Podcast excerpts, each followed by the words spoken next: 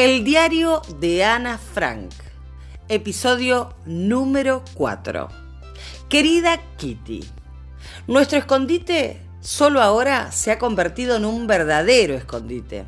Al señor Kungler le pareció que era mejor que delante de la puerta que da acceso a la casa de atrás colocáramos una estantería, ya que los alemanes están registrando muchas casas en búsqueda de bicicletas escondidas.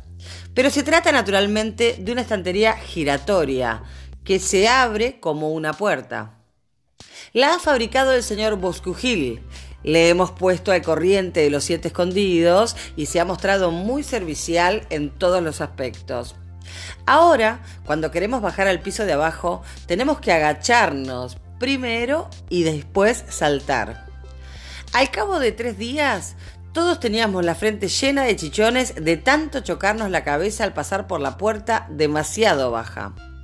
Para amortiguar los golpes en lo posible, Peter ha colocado un paño con virutas de madera en el umbral. Veremos si funciona. Estudiar no estudio mucho. Hasta septiembre he decidido que tengo vacaciones. Papá me ha dicho que luego él me dará clases, pero primero tendremos que comprar todos los libros del nuevo curso. Nuestra vida no cambia demasiado. Hoy le han lavado la cabeza a Peter, lo que no tiene nada de particular.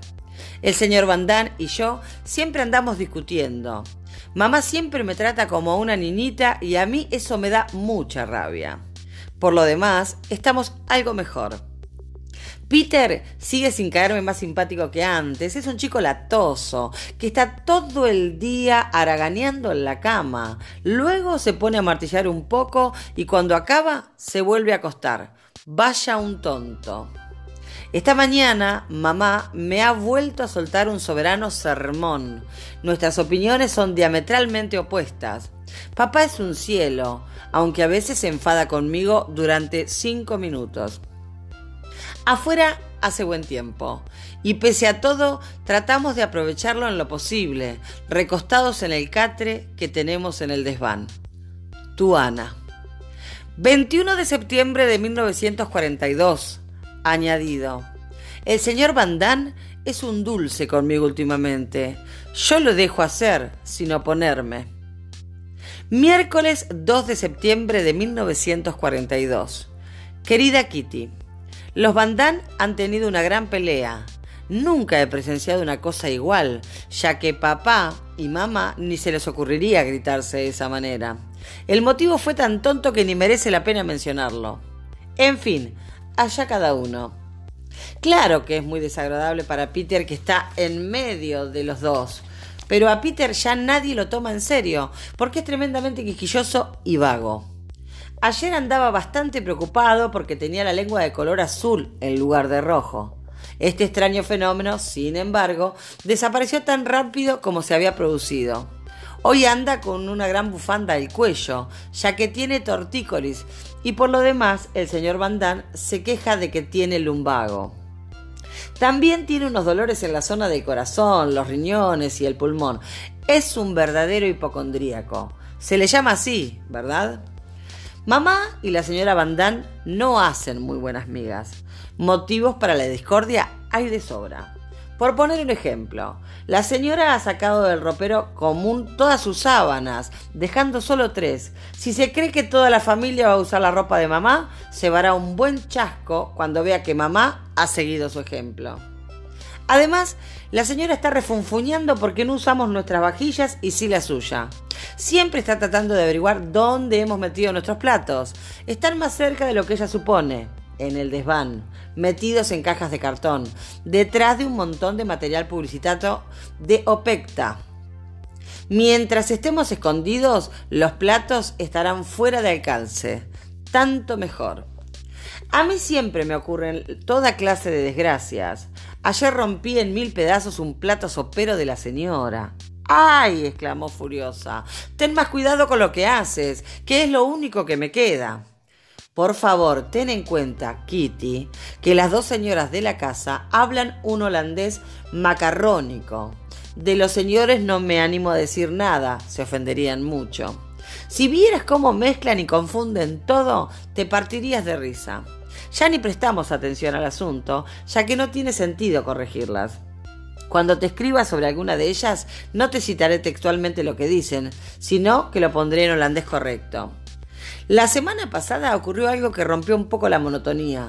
Tenía que ver con un libro sobre mujeres y Peter. Has de saber que a Margot y Peter les están permitiendo leer casi todos los libros que nos presta el señor Clayman. Pero este libro en concreto, sobre un tema de mujeres, los adultos prefirieron reservárselo para ellos. Esto despertó enseguida la curiosidad de Peter. ¿Qué cosas prohibidas contendría ese libro? Lo tomó a escondidas de donde lo tenía guardado su madre mientras ella estaba abajo charlando y se llevó el botín a la guardilla. Este método funcionó bien durante dos días. La señora Van Damme sabía perfectamente lo que pasaba, pero no decía nada hasta que su marido se enteró. Este se enojó, le quitó el libro a Peter y pensó que la cosa terminaría ahí. Sin embargo, había subestimado la curiosidad de su hijo, que no se dejó impresionar por la enérgica actuación de su padre. Peter se puso a rumiar las posibilidades de seguir con la lectura de este libro tan interesante. Su madre, mientras tanto, consultó a mamá sobre lo que pensaba del asunto. A mamá le pareció que este no era un libro muy recomendable para Margot, pero los otros no tenían nada de malo, según ella. Entre Margot y Peter, señora Van Damme, dijo mamá, hay una gran diferencia. En primer lugar, Margot es una chica, y las mujeres siempre son más maduras que los varones.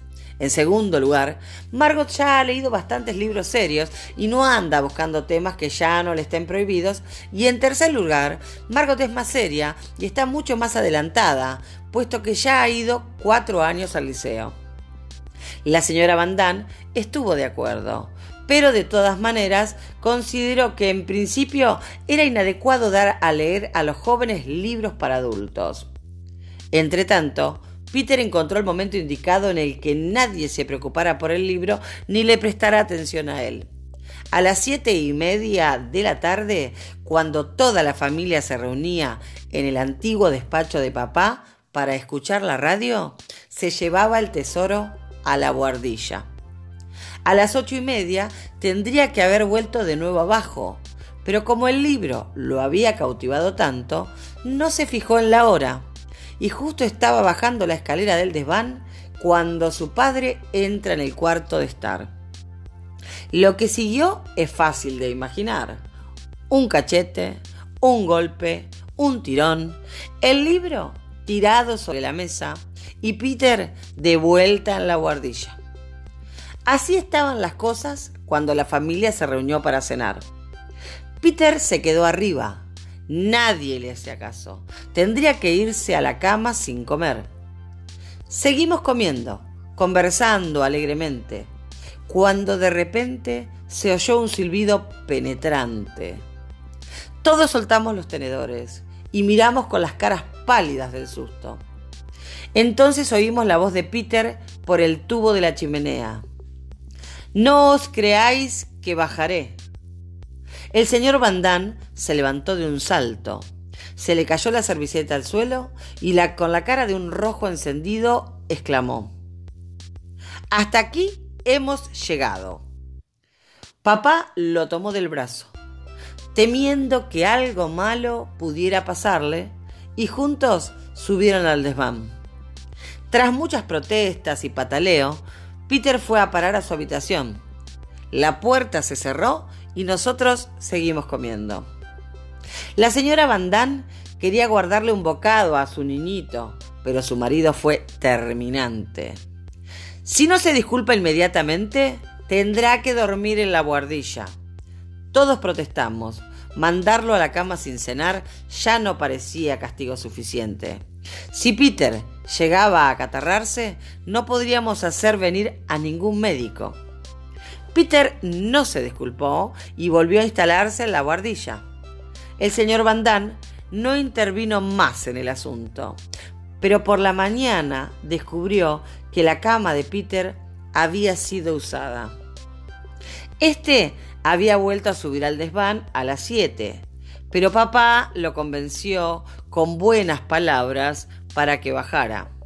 Al cabo de tres días de ceños fruncidos y de silencios obstinados, todo volvió a la normalidad. Tu Ana. Lunes 21 de septiembre de 1942. Querida Kitty, hoy te comunicaré las noticias generales de la casa de atrás. Por encima de mi diván hay una lamparita para que pueda tirar de una cuerda en caso de que haya disparos. Sin embargo, de momento esto no es posible, ya que tenemos la ventana entornada día y noche. La sección masculina de la familia Van Damme ha, fabricado una despensa muy cómoda, de madera barnizada y provista de mosquiteros de verdad. Al principio habían instalado el armatoste en el cuarto de Peter, pero para que esté más fresco lo han trasladado al desván. En su lugar hay ahora un estante. Le he recomendado a Peter que allí ponga la mesa con un bonito mantel y que cuelgue el armario en la pared donde ahora tiene la mesa. Así, aún puede convertirse en un sitio acogedor, aunque a mí no me gustaría dormir ahí. La señora Van es insufrible. Arriba me regañan continuamente porque hablo sin parar, pero yo no les hago caso. Una novedad es que a la señora ahora le ha dado por negarse a fregar las ollas.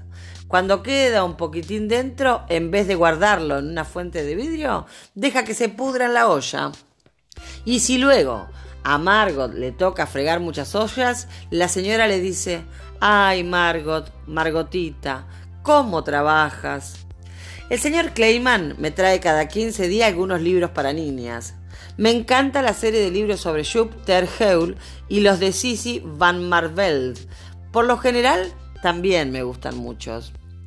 Locura de verano me lo he leído ya cuatro veces, pero me siguen divirtiendo mucho las situaciones tan cómicas que describe. Con papá estamos haciendo un árbol genealógico de su familia y sobre cada uno de sus miembros me va contando cosas. Ya hemos empezado otra vez los estudios. Yo hago mucho francés y cada día me machaco la conjugación de cinco verbos irregulares. Sin embargo, he olvidado mucho de lo que aprendí en el colegio. Peter ha encarado con mucho suspiro su tarea de estudiar inglés. Algunos libros acaban de llegar, los cuadernos, lápices, gomas de borrar y etiquetas me los ha traído de casa en grandes cantidades. Pim, así llamo cariñosamente a papá, quiere que le demos clase de holandés. A mí no me importa dárselas, en compensación por la ayuda que me da en francés y otras asignaturas. Pero no te imaginas los errores garrafales que comete. Son increíbles. A veces me pongo a escuchar Radio Orange, hasta poco hablo el príncipe Bernardo, que contó que para enero esperan el nacimiento de un niño. A mí me encanta la noticia, pero en casa no entienden mi afición por la casa de Orange.